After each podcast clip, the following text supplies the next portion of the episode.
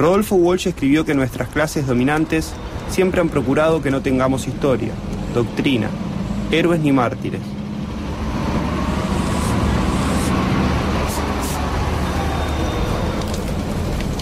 Cada lucha debe empezar de nuevo, separada de las luchas anteriores.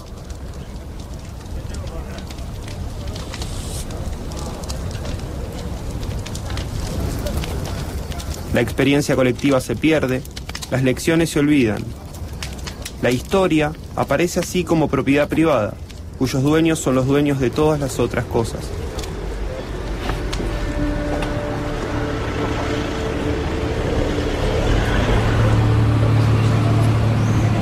Pero estos choferes, mecánicos y trabajadores de limpieza tenemos historia.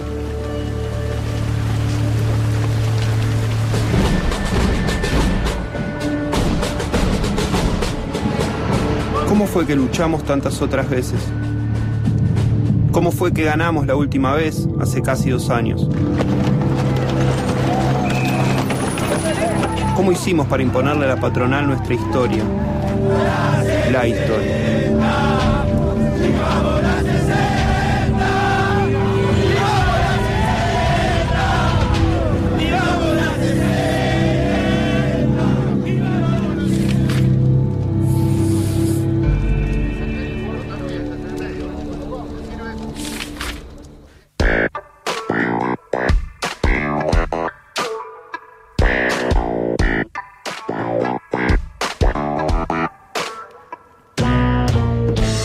Escuchamos la voz de Santiago Menconi en el tráiler de la película Las 60, Crónicas de una lucha obrera, documental realizado por el colectivo Silvando Bembas en base a registros audiovisuales propios y a las crónicas sobre la lucha de la línea 60 que Santiago Menconi escribió en el libro Sesentazo Crónicas de un Lockout, publicado en agosto de 2016 de manera independiente por la cooperativa gráfica editorial El Zócalo y reeditado por Editorial Marat en 2019.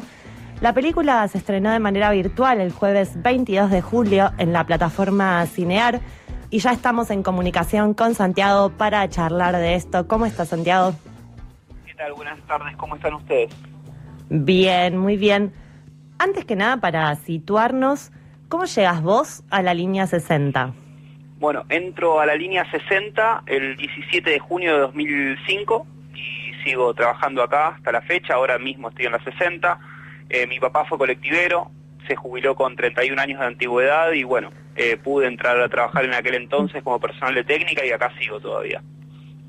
Bien, ahí escuchábamos, ¿qué tal Santiago? Eh, escuchábamos tu voz en el tráiler del documental que tiene tu narración y en muchas escenas incluso se te ve escribiendo y transcribiendo de un cuaderno a la compu. ¿Cómo fue el proceso de escritura de estas crónicas?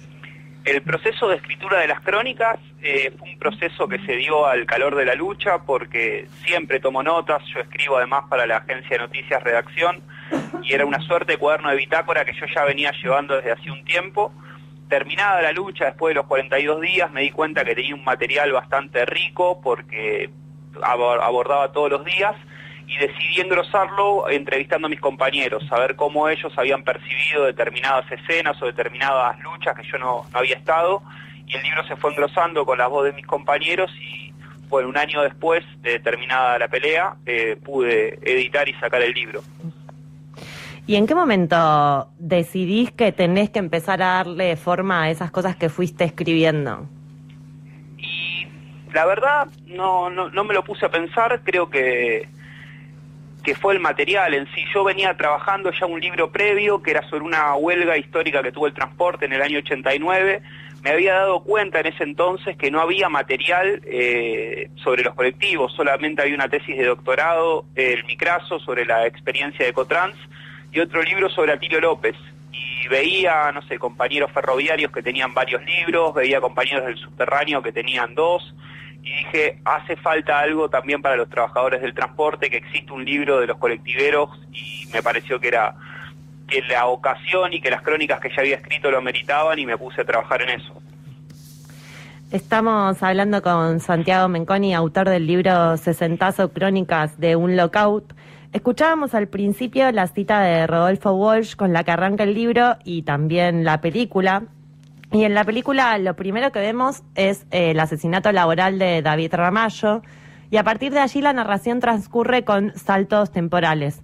Como que esa forma de narración también retoma la cuestión de la experiencia, ¿no? De las luchas, que en este caso no se pierden. ¿Qué repercusiones tuvo el libro en ese sentido? No, totalmente. El libro en ese sentido tuvo muy buenas repercusiones. Acá somos una línea en la 60 que hay más de mil laburantes. La evolución más linda que tuve fue, es el primer libro que leo completo. Y fue un libro que salió en conjunto con otro más que se escribió a la par, que fue Conversaciones con Hugo Schwartzman, que fue el primer delegado que tuvimos acá en la línea 60, y generó debates, generó que el libro en sí, los libros en sí, generen debates y que se empiecen a dar discusiones sobre esa historia y la verdad es que fue más que positivo. Y ahora con la llegada de la película, como todas esas experiencias que ya estuvieron en los libros y que los compañeros las vivieron, es como retomarlas, volver a reactualizar esos debates en función de lo que estamos viviendo hoy en día, que venimos de una pandemia, de luchar condiciones de seguridad e higiene que estuvieron vigentes con el crimen laboral de David Ramallo y que nos sirven a nosotros para dar la discusión en las asambleas y en los distintos espacios que, solemos dar. Y con respecto a la película, las repercusiones, porque además me imagino que además de, a diferencia de, de, encontrarse con el libro, verse en imágenes y ver un montón de situaciones en esas imágenes, también de haber tenido su proceso particular. ¿Cómo fue la repercusión con respecto a la película? Y hasta el momento viene siendo muy buena la repercusión, sobre todo acá entre los compañeros que se ven en la película y eso les gusta, o me había olvidado tal cosa, o apareció tal elemento, y por supuesto vienen a comentar, che, tal parte no está, che, yo no aparezco en tal escena que estaba, tuve filmada, y bueno, es un formato muchísimo más accesible para compañeros que trabajan capaz que 9, 10 o 14 horas diarias y llegan a la casa y una película es bastante más accesible que, que un libro, ¿no? Para, para verlo. Y también hay devoluciones de las familias, en la película está retratada la Comisión de Mujeres que se formó al calor de la lucha en aquel entonces y nada, se incorporaron a la lucha y de alguna manera se incorporaron también a la vida sindical de la línea 60 y se mantuvo eso en el tiempo y la verdad es que que es una linda evolución y que es una linda experiencia haberla compartido con los compañeros, con las familias, con las mujeres. La verdad que, que es muy bueno. Decíamos que la película la realizó el colectivo Silvando Bembas. Eh, vos recién comentabas esto. ¿Cómo fue? que te queríamos preguntar por cómo fue ese proceso ¿sí? de trabajo con ellos. Porque más allá de que sean eh, compañeros, eh, que se haya gestado esta relación y los resultados y las repercusiones, me imagino que en pleno conflicto, en momentos muy álgidos también y momentos muy dramáticos, eh, no siempre es fácil tener una cámara prendida al lado. ¿Cómo fue ese proceso eh, de, rodaje del documental para ustedes como, como laburantes? Ah, bueno, a las y los compañeros de Silbando les conocimos en, al calor de la lucha en 2015, no los conocíamos hasta ese momento y lo que hicieron fue venir, presentarse y poner la cámara a disposición de la lucha. O sea, ¿qué es lo que les sirve a ustedes que hagamos? ¿Dónde es importante que filmemos? Eh, me acuerdo que en aquel entonces hicieron spot de difusión para el fondo de lucha que estábamos haciendo, nos acompañaron en varias marchas y tuvieron un registro fílmico bastante importante y si bien no es fácil quizás tener una cámara cerca, con el tiempo nos adaptamos a eso. Eh, bueno, al año pasó lo de David Ramallo, que estamos cerca de cumplir cinco años del asesinato laboral de él. Se forma Basta Asesinatos Laborales, que es una agrupación que formamos entre trabajadores de distintos espacios sindicales y familiares de las víctimas, y el colectivo Silvando Bemba se integró a ese espacio, así que después ya hubo como otra relación política en donde compartíamos no solamente el acompañamiento de las marchas, sino también la discusión y el debate al calor de esa agrupación nueva, y bueno, fueron pasando algunas cosas más, como fue el despido de 10 compañeros que está registrado en la película después del asesinato de David Ramallo, que eran los testigos presenciales del hecho, eh, la represión contra la reforma previsional, la toma del palco de la CGT, como que fuimos afianzando el vínculo con las y los compañeros y la película, bueno, fue se fue trabajando de a poco porque cada vez había elementos nuevos y algo que al principio era una crónica lineal que empezaba en el día 1 del conflicto y terminaba después de los 42 días, fue eh, generando estos idas y vueltas en el tiempo del relato y el tiempo de la historia que, que es la totalidad de la película. Creo que fue lo más difícil de trabajar sobre todo. Y en la actualidad, ¿cómo está la situación ahí en la 60 respecto a los conflictos, la relación con la patronal? ¿Cómo sigue todo eso? Tengamos en cuenta que el Grupo Dota es una empresa monopólica que tiene más de 90 líneas de colectivos y que nunca es fácil la convivencia con un monopolio tan grande que lo único que quiere es maximizar sus ganancias. Nosotros venimos de dar una pelea muy grande con todo el tema de lo que es salud y seguridad en el marco de la pandemia.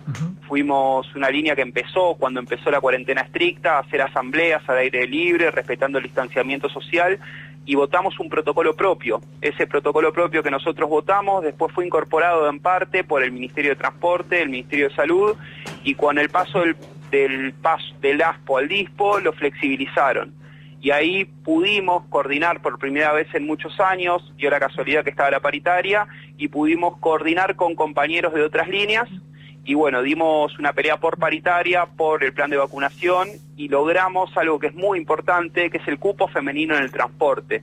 Gracias a la lucha que vienen dando compañeras como Erika Borda, que nada, ganó un fallo de reinstalación en su línea y después la siguió peleando. Eh, por primera vez en Buenos Aires las mujeres pueden ser colectiveras y se tiene que cumplir ese cupo. Así que más allá de la pelea que dimos por condiciones de seguridad y higiene, más allá del contexto adverso que es ver cómo se mueren compañeros, que acá tuvimos que lamentar el fallecimiento de cuatro trabajadores, eh, creo que fue una pelea muy grande, muy importante y el saldo con el cupo femenino y con reivindicaciones salariales es más que bueno. Santiago, te queríamos preguntar también, más allá de tu faceta, eh, como, aunque esté íntimamente relacionada como trabajador de la 60, eh, te queremos preguntar por este camino que abriste ahí como escritor también. Si estabas pensando o estabas trabajando en algún nuevo proyecto o vislumbrás en el horizonte algún nuevo proyecto de escritura eh, que sea como una continuación de esto que inauguraste con, con las crónicas en Sesentazo. Eh, bueno, sí, escribir escribo siempre, escribo sobre todo sindical y social. Estoy, actualmente soy delegado en la línea 60 y la verdad es que el tiempo es bastante tirano. Curso también la licenciatura en escritura en la UNA y entre trabajo y estudio se me está complicando, pero siempre estoy trabajando en cuentos o en algunas crónicas sobre hechos puntuales. Espero el día de mañana que pueda ver la luz algún trabajito que estoy haciendo, un ensayo y nada, pero por el momento no, no pienso publicar nada, la verdad. Encima las carreras de la UNA no son justamente muy amigables con, con los horarios y los tiempos de, de, los trabajadores, ¿no? Como son un millón de materias, un montón de horas. Sí, sí, por eso vengo cursando poco, pero son materias muy lindas, la verdad tenemos uno, unos docentes increíbles y se disfrutan mucho. Muchos Estoy haciendo la carrera de espacio, pero nada, cuesta y gusta, es como un, hay una doble relación ahí. Volvemos un poco a la película, esta entrevista también está siendo un poco salticada, pero nos preguntábamos, esto de, eh, se presentó en algunos festivales, ¿qué recorrido esperan o qué recorrido esperás vos que tenga esa película?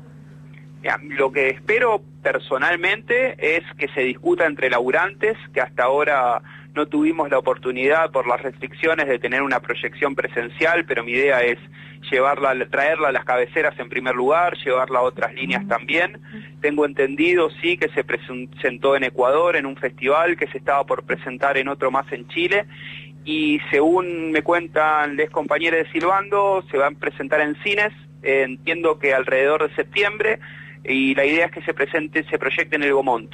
Así que nada, la idea es que sea una película que sirva, que se discuta y que nada, que los laburantes tomemos en nuestras manos la historia para poder escribirla, para poder hacer canciones, para poder hacer algo estrictamente por fuera de las ocho horas de trabajo, me parece que, que sería, sería algo hermoso, pero bueno, las intenciones son que se vean y que se discuta, sobre todo, que genere un debate.